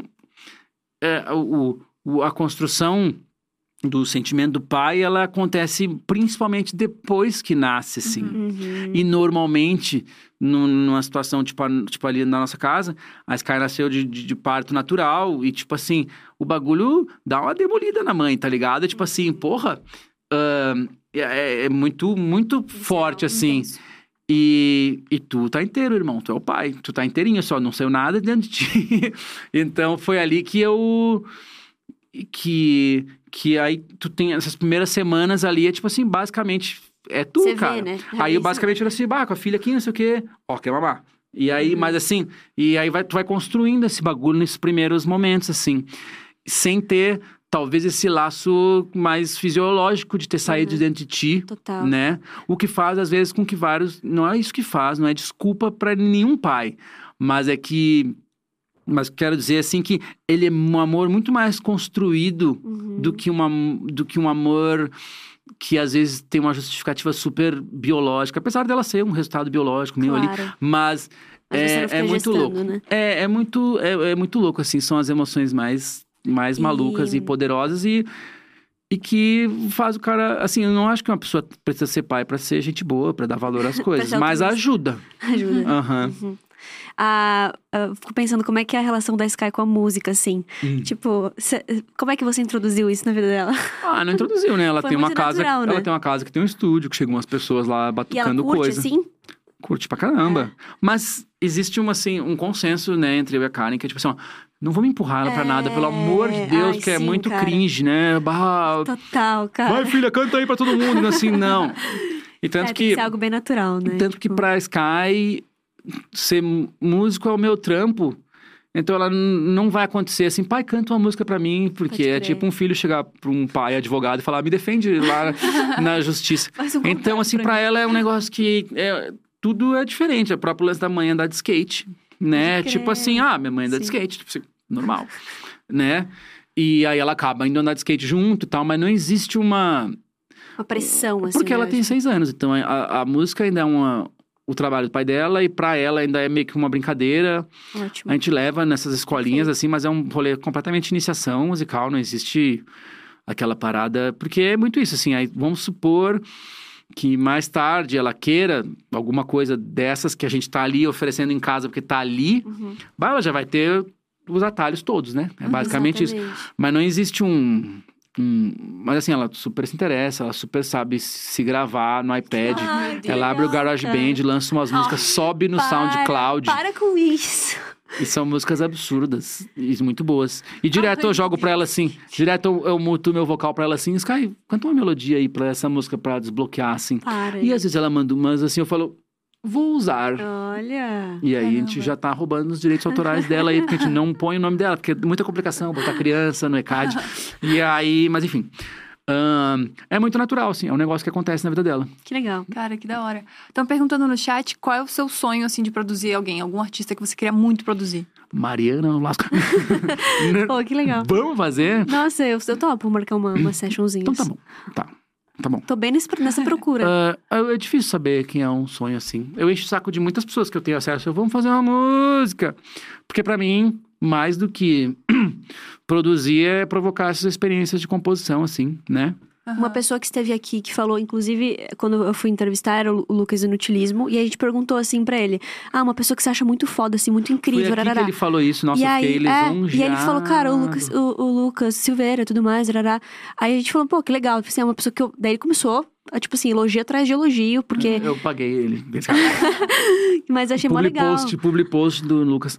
Ele é Né? muito talentoso também, Não, ele é Lucas. um monstro e, e é muito louco, né? Que a música vai entrando na vida das pessoas de maneiras diferentes. Pô, no fundo ele é, começou como um youtuber, mas Exato. sempre foi muito musicalizado. Mas aí o que ele faz na música, dentro da parada do YouTube, seja as retrospectivas ou o próprio show, tipo assim, cara, você tá fazendo show de metal na áudio dois dias seguidos, três dias seguidos para as pessoas. Se tu tá cantando versão funk do bagulho, não interessa. Mas se você está fazendo música, você tem uma banda, você tem uma carreira, tá acontecendo umas coisas aí. Eu acho que às vezes até demora pra entrar na cabeça, assim, mas eu acho que já super entrou. E, pô, eu acho ele muito foda. E eu vi ele poucas vezes, assim, a gente nunca fez um bagulho junto e tal, mas é muita galera em comum e tem muito a ver. E, e eu acho massa. Mas, assim, quem era um sonho de produzir, cara, não sei, tem, tem um monte, assim, Vários. pensando assim. Perguntaram no chat também se você produziria a Anitta. Óbvio. Aí, ó, tá aí. Eu enchi o saco dela quando, eu, quando ela lançou aquela música meio rockinho. Uhum. Eu mandei um áudio assim, vai te fuder, mano. Tu faz uma música assim e nem chama nós. Eu sei que tu produziu na Suécia com os caras mais foda do mundo, mas porra, porra. E aí ela falou... Não respondeu. Não, tô brincando. Não, ela respondeu, mas, mas assim, ah, eu vou estar no Brasil, vou ficar quatro horas no Brasil, vamos ver se a gente tromba e faz umas músicas, não sei o quê. Não, mas com certeza ia ser muito louco, né? Porque eu, eu, eu, eu, eu ouço muito, assim, pop, popão mesmo, assim. É, um, é, é onde eu acho que eu encontro mais coisa legal até. Quando a gente tá falando de K-pop, assim, por causa, da minha, por causa da Sky mesmo, ela começou a pirar nos K-pop, porque é uns clipes muito avassalador. E eu fiquei ouvindo assim, bah, que, que doideira que essas pessoas fazem, essas bandas tipo Twice, tipo Luna. É que é muito um- legal, né? É tipo assim, é um outro negócio, é diferente, É. não é só a americanização de uma coisa, assim. Apesar de ser, mas a maneira com que eles interpretam isso e fazem o bagulho é muito diferente. É que nem ouvir rock japonês, que eu ouço pra caramba. Num- tu, tu sabe que é japonês, assim, na, na primeira acorde, assim. E, é, mó eu- le- é muito legal isso, né? De, tipo, eles fazem várias melodias, porque tem sempre são, são É muitas muita pessoas doideira. cantando, né? Uhum. É, São várias melodias, várias coisas diferentes, assim. Eu, eu piro muito nisso. É, a letra é tipo assim, nove páginas de letra. Exato. é total isso. Ó, antes da gente encerrar, eu queria muito mostrar o áudio do Gusta, que eu prometi pra ele que eu ia mostrar. porque ele é, ele é fã. Enfim, não faz sentido essa Ai, pera. lembrança. É, vi que o Lucas vai, tá? Queria Ele é mó apenas fã. dizer que sou muito fã. Sou um emo raiz. Emo da época em que Fresno fazia show para 50 pessoas, em que o Lucas era apenas Paraíba. Ah, isso era é o velho. dele. Isso é velho apelido. por sinal. Mas já encontrei-o na Augusta, em minha Momentos. adolescência. É, eu, bêbado, ele Ó. também, provavelmente. Se a pessoa Pulei tá no colo dele. sóbria na Augusta, ela tá trabalhando. Mas enfim, nem ele é muito fã. Se a pessoa tá sóbria na Augusta, é porque ele vai vender sapato ali na sapataria ou na padaria, sei lá. Mas, é, não, meu, no colégio eu era o Paraíba. Os primeiros discos da Fresno tá assim, guitarras e vocais, Paraíba. Porque isso não é natural de Porto Alegre, né? Eu sou, eu sou do Ceará, mas aí em algum momento virou Paraíba meu apelido lá em Porto Alegre. E era meu apelido, assim. E aí, em algum momento, parou, porque é um apelido meio paia, né? Um apelido. Mas assim. É. É, é, mas antes de virar uma. para- Antes da gente entender que, tipo assim, você não pode. Assim, talvez não seja legal apelidar a pessoa de. Paraíba, sendo que ela nasceu no Ceará, pelo menos chama o cara de Ceará. É total xenofóbico. E o gaúcho adora uma xenofobiazinha, né? E aí. O... Mas aí esse apelido meio que foi sumindo no, no- Foi sumindo na vida e virou Lucas Silveira. Mas o Gusta continua sendo fã e aí ele pediu pra, pra falar que gosta muito de ti. Ah, Ele é fofo, o Gusto um é fofo. beijo, cara. Agenda. Você tem aí? Eu tenho aqui. Tem, ah, não, tem, tem uma carada de show aí. Essa semana vai ser uma doideira. Você acabou de voltar de Curitiba, então. Sim. Gravaram um clipe também É, em a Curitiba, gente fez né? um clipe ontem lá em Curitiba, que vai ficar Esgotado. pronto em breve. Fizemos um show em Curitiba, mas a agenda tá aqui, ó. Agora a gente toca dia 16 em São Carlos, numa festa muito louca, que vai Uhum. Acontecer. De- É, então, tá acontecendo. Os shows virando festa. E isso é um... É um é um indicador que tá bombado. Aí vai pra Campinas, dia 17. Aí, aí para umas duas semanas ali, descansa, resolve as tretas da vida, vai no cartório. aí Ribeirão Preto, Natal, Recife, Fortaleza, Rio de Janeiro, Jaraguá, São Paulo. Aí em setembro a gente vai para Lisboa e Dublin Caraca, fazer esses chique. shows na Europa. Quem está Massa. devendo desde 2020, porque a gente marcou. Nossa, que e da um hora. dia antes a pandemia Pandemiou. veio com tudo. E aí a gente, a gente vai ou não vai? E se a gente tivesse ido, a gente teria ficado trancado lá em Portugal, que nem a galera ficou. A gente não Nossa. foi. Aí agora esses shows vão acontecer. Mas assim, quem entra lá no Instagram, nas redes sociais, é Fresno Rock em todas as redes sociais e tá aí a agenda pra vocês. Gostei Perfeito. muito. Vai ter show em Floripa também em outubro. Nossa, que Floripa. É, vai ser legal. Isso aí é um festival que chama Rock Session, que vai ter CPM, Detonautas de Ferreira. É um festivalzinho de rock, tá tudo voltando, é impressionante. Que da hora. Lucas, muito obrigada. Foi Valeu, demais. gente. Ah, eu Tô muito feliz. Realmente admiro demais. Obrigado! Real. Sabia que eu achei que tu tinha ficado traumatizada com aquela experiência da Coca-Cola? não, não fiquei, não fiquei. é. Porque era muito nova ali, né? É, então. Mas, Aí mas eu- foi bom, foi bom. Foi Ah, super importante bom. pra Ah, mim. isso é Foi ótimo. massa. Não teve Então tá bom. trauma nenhum. Não teve trauma. feliz. Não teve trauma nenhuma, pessoa. Tipo, mano, o olho tremendo. Não, mas. Mas é, foi louco porque eu também nunca tinha produzido um show de outras pessoas, assim. Mas, deu foi- certo. Deu. Sim. É, a gente tava até conversando, rapidinho, a gente tava até conversando que nessa época, eu me lembro que a Luísa Sonza ia fazer uma É. ponta cantando nesse show. Uhum. E aí a galera assim, Luísa Sonza, nunca ouvi falar. Olha só, veja Eu só. usava, tipo, mano, Cara. um chapéuzinho, meu folk. Ela assim. era é, a fa- outra, outra skin. Era É, a skin terra plana folk. gira, né? É, a terra plana, ela vai girando assim, plá, plá, plá, vai girando É uma plana. loucura. Então, inclusive, ó, outra pessoa que eu produziria Ah, fácil. A Lu. Pô, É. é. perfeito. E ela é um amorzinho. Sim. Gente, obrigada. Mar, obrigada, amei, eu amei amiga. tá aqui, Agradeço amiga. muito. Venha mais vezes. Nossa, é só me chamar. Por favor. Eu adoro. Obrigada, Lucas, de Valeu. novo. Obrigada, Valeu, gente. público. Eu, assim, eu- depois eu quero fazer algum- alguns áudios de fã, porque tem amigos meus enchendo o saco Ah, isso é muito demais. mas é sobre isso. Um beijo grande a todo mundo que assistiu. A gente vai estar aqui ainda essa semana, mas por acaso, assim, uma coisa que a gente pensou na nossa própria cabeça é que a gente não vai embora, simplesmente vai embora. A gente preparou um VT aqui com os melhores momentos do Diacast, então continue aí com a gente, tá bom? Que a gente vai sair ao vivo, mas ainda vai ter Diacast rolando. Mais ou menos por aí, tá bom? Um beijo. Beijo. Tchau!